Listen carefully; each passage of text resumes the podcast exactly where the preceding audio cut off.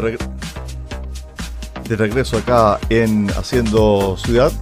Son las 17 horas con 13 minutos en todo el país. Estamos hasta ahora de la tarde con entrevistas. Una buena entrevista hasta ahora de la tarde con Marcela Velázquez, directora nacional y coordinadora regional de la Federación Nacional de Enfermeras y Enfermeros de Chile. Bueno, estuvimos conversando con ella la semana pasada. Hay una indicación, una instrucción por parte del Ministerio de Salud de aumentar las camas críticas en los recintos hospitalarios, pero no hay personal, es lo que mencionan desde el Colegio de Enfermeras, los enfermeros y enfermeras de la región de los lagos. ¿Qué tal Marcela? Bienvenida a Ciento Ciudad acá en Radio Sago. Hola, buenas tardes. Bueno, Marcela, ¿cómo está la situación, lo primero, en la región de los lagos con respecto a los enfermos COVID y que están en esta condición, están en UCI y en UTI? Eh, bueno, hace muchos meses atrás, en relación a la pandemia, se han ido reconvirtiendo camas cada vez en forma más frecuente.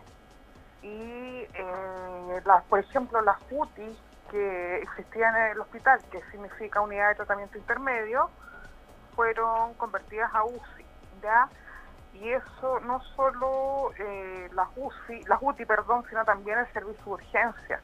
El servicio de urgencia como tal, efectivamente puede intubar un paciente y hacer otros procedimientos eh, avanzados, pero no corresponde a la hospitalización de pacientes críticos en urgencia. Hoy día esa es la realidad.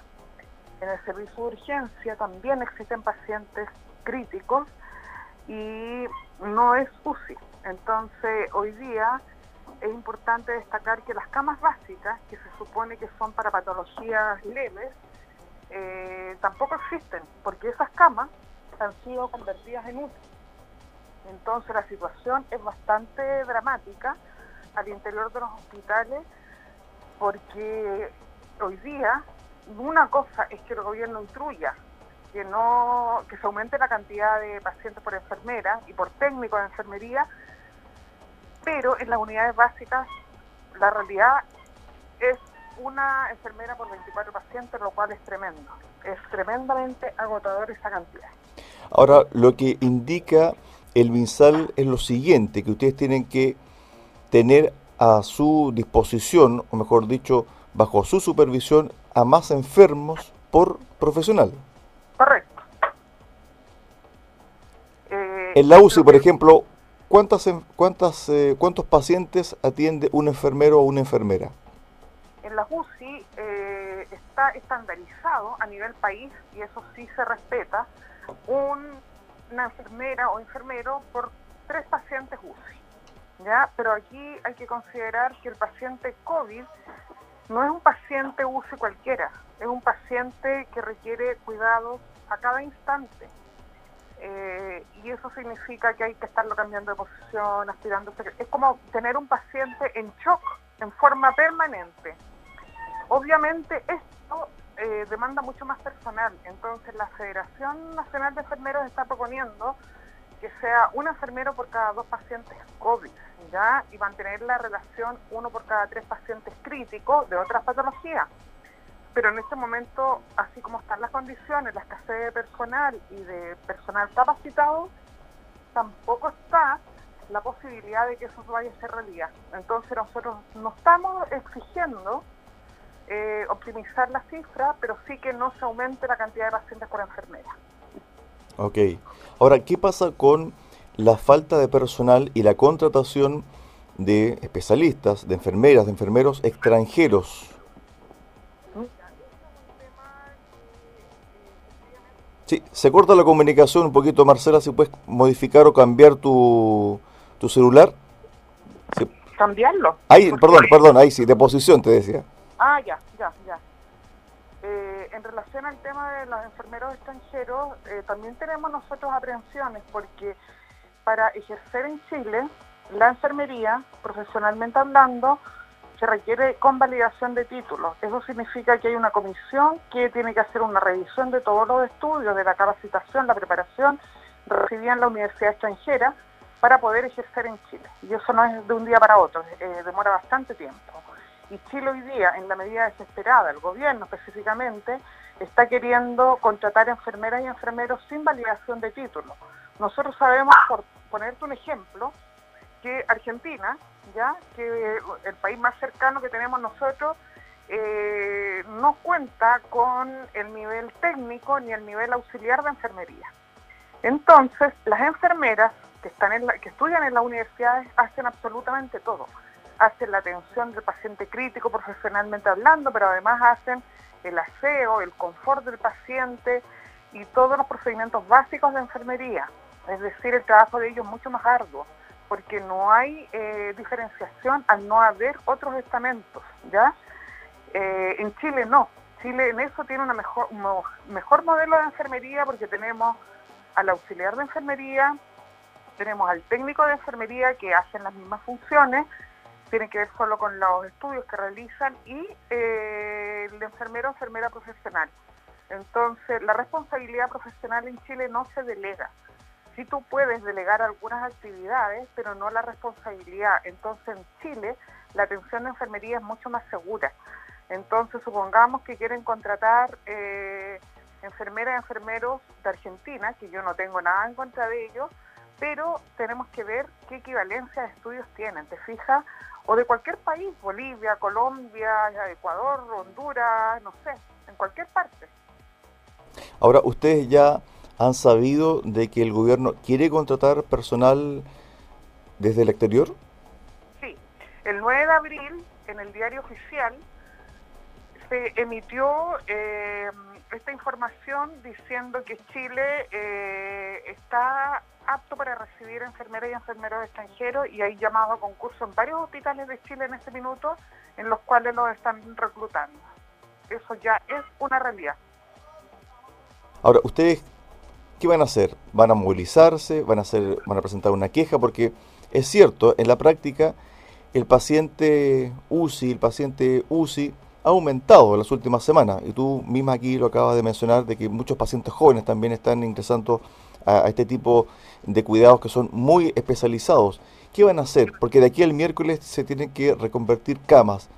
¿Van a presentar algún, eh, algún petitorio, alguna propuesta de ustedes mismas, ¿cierto? De cómo hacer mejor el trabajo para ser más eficiente. ¿Y qué pasa también con esta otra parte de este problema que es la falta de personal y la contratación de personas extranjeras? Mira, eh, en este minuto nosotros estamos en alerta, ya enfermeras y enfermeros de Chile. ¿Por qué te lo digo? Y hablo de hospitales públicos, porque nosotros, la Federación Nacional de Enfermeros y Enfermeros de Chile, abarca hospitales públicos del país, no el área privada. Ya primero separar eso. Entonces, si hoy día el área privada está dispuesta a contratar eh, profesionales extranjeros nosotros no podemos hacer absolutamente nada. Y tú sabes que el área privada se maneja con otros estándares distintos al área pública. O sea, si el director de la clínica dice se hace, es una obligación y debe cumplirse, a diferencia del público. Nosotros estamos en este minuto a la expectativa del comunicado que pueda emanar del Ministerio de Salud en relación a las nuevas medidas, porque si empieza a hacerse realidad lo que nosotros tememos, eh, sí nos vamos a manifestar.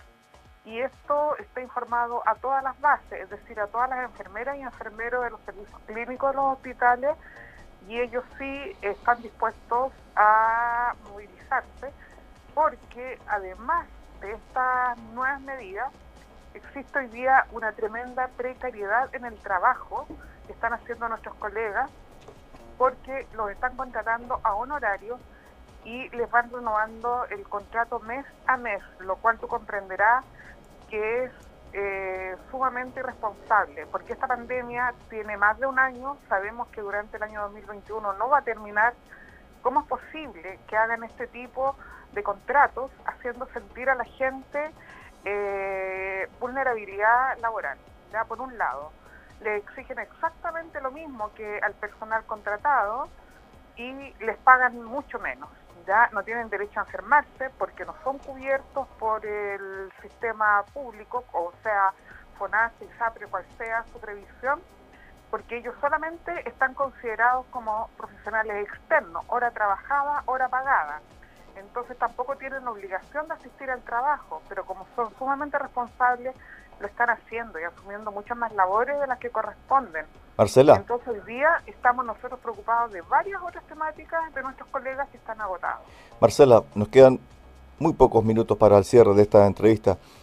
¿Cuál es la distinción entre el comienzo de la pandemia y el día de hoy? ¿Qué diferencia ves tú, por ejemplo, en la UCI, en la UTI, que es el centro neurálgico de esta epidemia? ¿Qué diferencias? ¿A qué te refieres específicamente? A quienes han llegado como pacientes, ah. los síntomas, etcétera. Ya. Eh, bueno, al comienzo de la pandemia esto fue en forma progresiva y tú sabes que no podemos olvidar el gran grupo de pacientes no COVID que siguen llegando y con la pandemia estos casos han empeorado porque estamos hablando de pacientes con patologías crónicas que no han sido controlados adecuadamente por temor de ir al consultorio, por temor de ir al control con el especialista, por no hacerse el examen, porque la pandemia lo impedía y mil razones más, por lo tanto llegan descompensados a los servicios de urgencia y requieren cama UCI.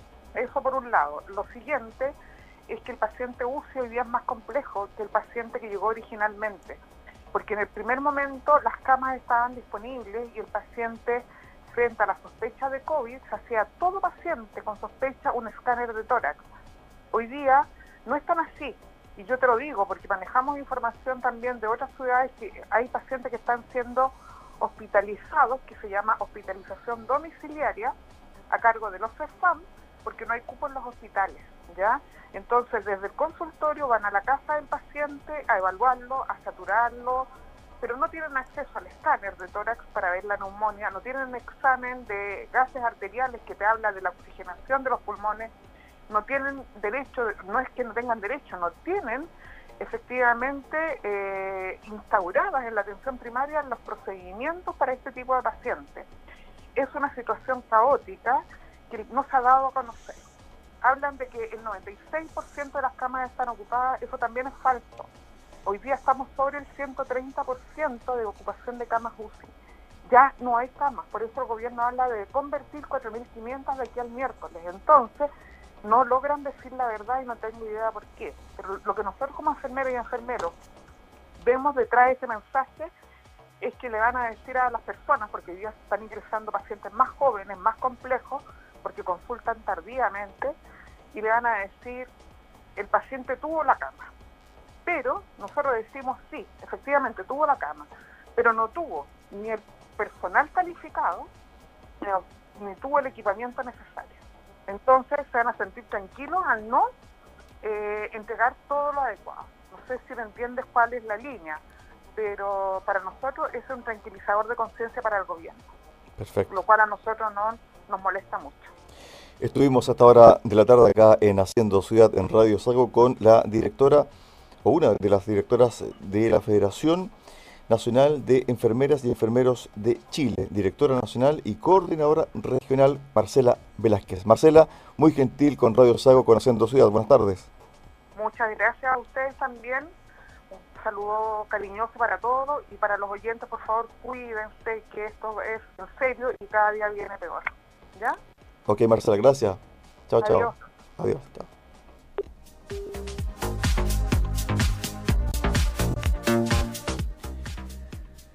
Bien, la realidad del COVID en nuestro país. Estuvimos eh, con Marcela Velázquez, directora nacional y coordinadora regional de la Federación Nacional de Enfermeras y, Enfermeros de Chile. La situación es bastante compleja en las UCI, en las UTI. Ella hablaba de reconversión de camas, de aumento de carga laboral para estos profesionales y también la medida del gobierno de ir contratando personal extranjero y ellos evidentemente están poniendo el ojo también en ese énfasis, en ese tema, debido a la formación con la que pudiesen llegar estas personas, si es que son contratadas en el aparato público de nuestro país. Son las 15, las 15 horas con 27 minutos. Clínica Belenús, la clínica de depilación láser más grande del país, te invita a descubrir la libertad de tu piel. Vive la experiencia Belenús en el Mall Portal Osorno y Mall Paseo Costanera en Puerto Montt. Clínica Belenús, un paso más cerca de la libertad. Una pausa musical, luego tanda y regresamos para la segunda parte de Haciendo Ciudad, aquí en Radio Sago Osorno y Puerto Montt.